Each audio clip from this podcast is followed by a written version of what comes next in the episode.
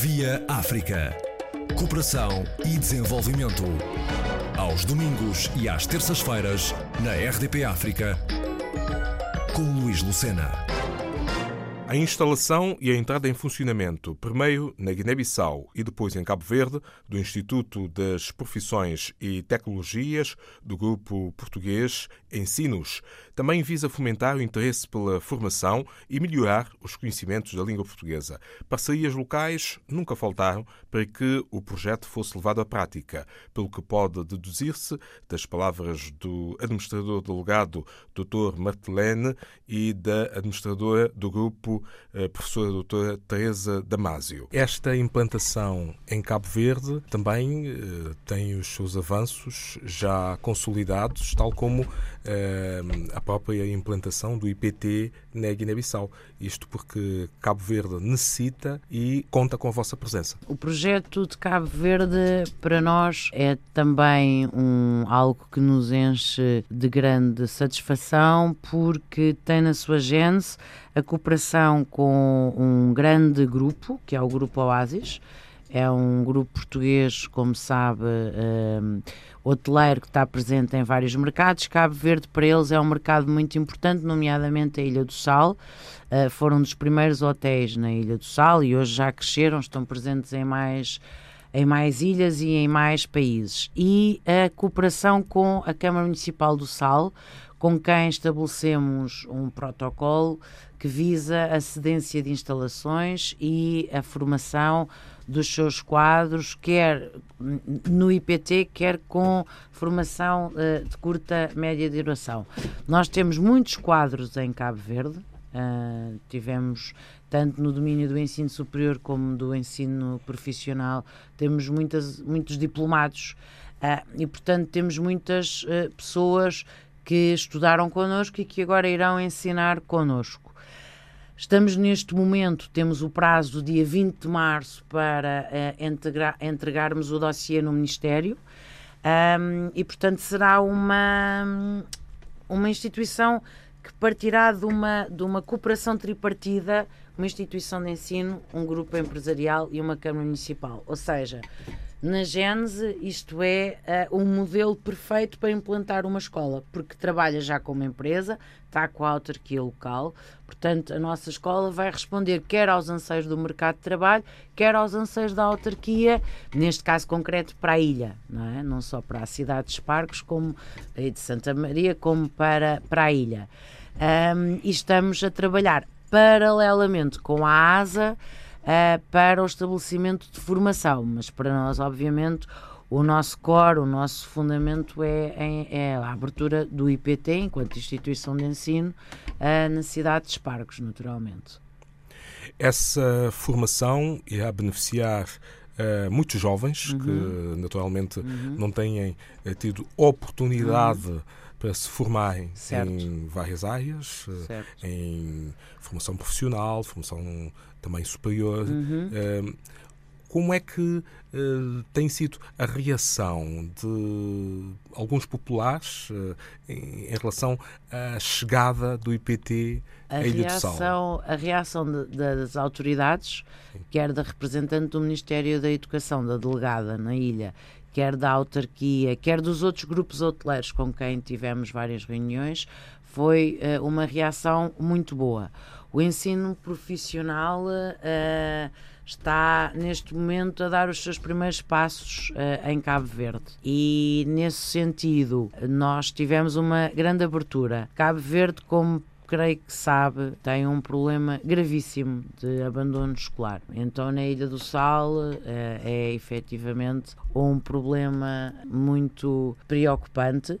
Uh, e nesse sentido, a nossa instituição, e pela tipologia de ensino, é vista como uma vertente dentro do sistema educativo que, a priori, motiva automaticamente os seus alunos porque é uma metodologia por projeto, portanto, o trabalho em sala de aula é completamente diferente do ensino secundário dito tradicional, onde o aluno estuda para o exame eh, e, portanto, passa ou não passa. No ensino profissional, como sabe, vai trabalhando por vai aumentando as suas aprendizagens e as suas competências. Portanto, não está, claro que tem avaliações, mas não é tudo orientado para o teste e para o exame. E nesse sentido, as autoridades e o, o, o vereador para a educação, ele próprio, um antigo aluno da Universidade Lusófona acolheram uh, muitíssimo bem uh, uh, o nosso projeto. O Grupo Oasis tem uma enorme preocupação com a qualificação dos seus quadros,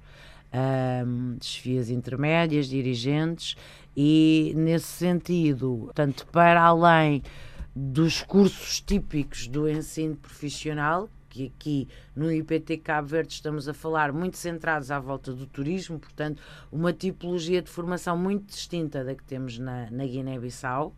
Um, e depois também uh, cursos muito direcionados para a alta direção, portanto, já formações distintas sobre liderança, portanto, sobre questões muito específicas da, da do mundo hoteleiro.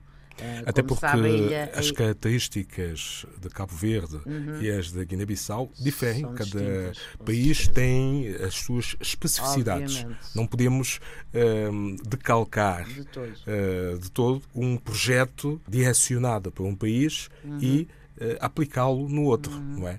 Que é o que acaba de dizer. Uh, fizeram uma distinção entre um caso e o outro de forma Aliás, a adequar as é, realidades. Por vezes choca-me ver pessoas que acham que abrir instituições de ensino nos países é como ir ao médico de medicina geral, não é? Enganam-se. Ah, Enganam-se. portanto, aqui é como ir ao médico de medicina interna ou a um especialista e, portanto, nós estamos a abrir instituições de ensino que são de direito daquele, daquele país e que têm que estar dentro das prioridades daquele país. No caso de uma instituição, numa escola profissional, como são estes casos do IPT, temos sempre duas tutelas. Temos o Ministério da Educação e o Ministério do Trabalho. Portanto, estamos a trabalhar com duas políticas públicas na área da educação e na área do emprego.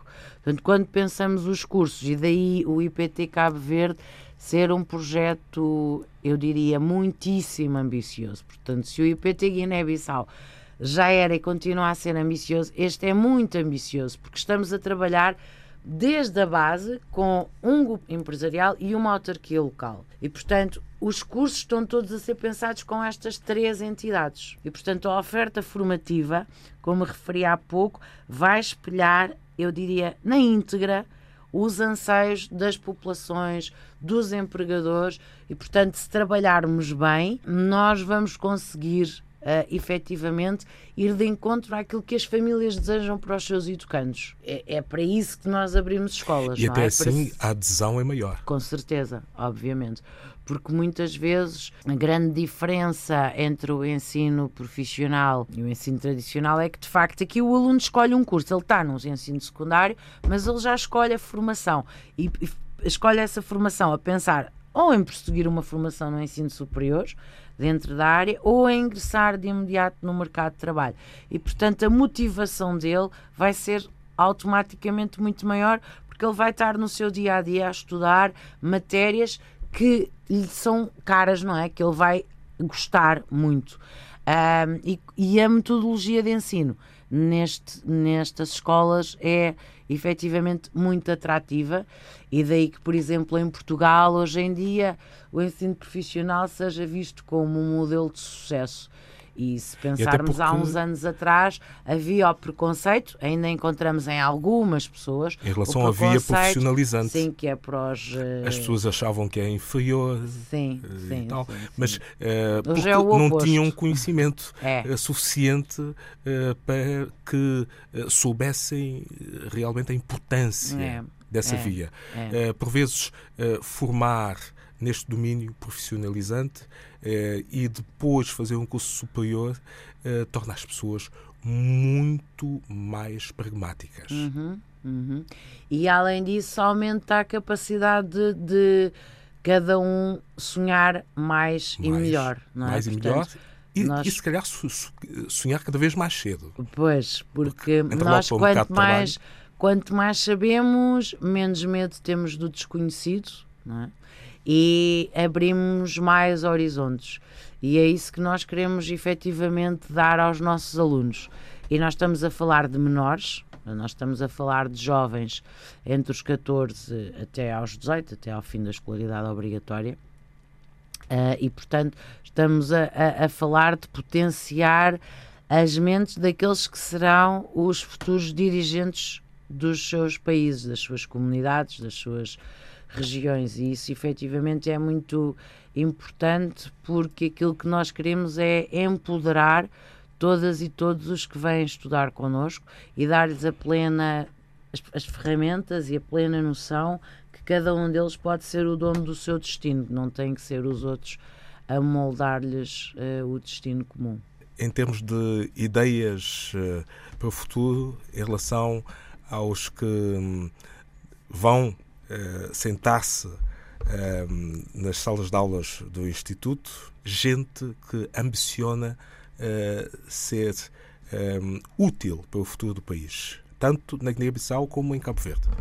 É, é, assim, nós Pronto, como tínhamos estado aqui a falar um bocadinho sobre aqui, a nossa ligação com o mercado, nós queremos uh, fazer cada vez melhor que os nossos estudantes, de facto, se sintam uh, cidadãos preparados para, para o mercado, né? para o exercício da cidadania cívica, porque nós queremos formar cidadãos, uh, queremos formar empreendedores. Os nossos estudantes, a partir do primeiro dia que começam as aulas no IPT. Vou dar exemplo concreto do ano em curso. É, a partir deste mês do, de março, os nossos alunos todos, todos os alunos já têm estágio nos ministérios e nas empresas, todos os estudantes. Então isso é na perspectiva até daquilo que disse há bocado, começar a sonhar mais cedo.